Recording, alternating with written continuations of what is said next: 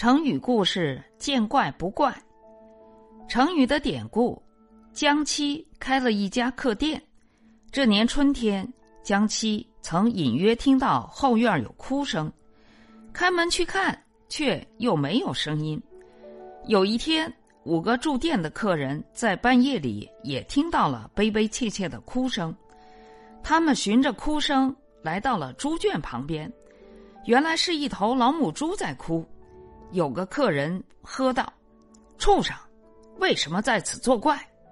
母猪说人话：“我本是江七的亲母。”客人们大为惊奇。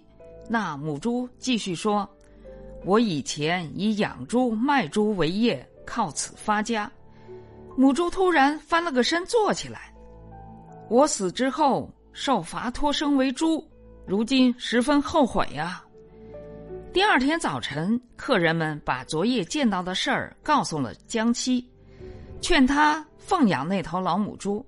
哪知江七恼怒地说：“畜生的话是不可以相信的，见怪不怪，奇怪自败。”两天后，江七突然发病，他怀疑是那头母猪作怪，就叫人把他杀了。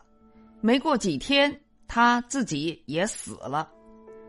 成语的出处：宋洪迈，《夷坚三志》己将妻家诸。成语的释义：遇到怪异的现象而不惊怪，习以为常，比喻熟视无睹或沉得住气。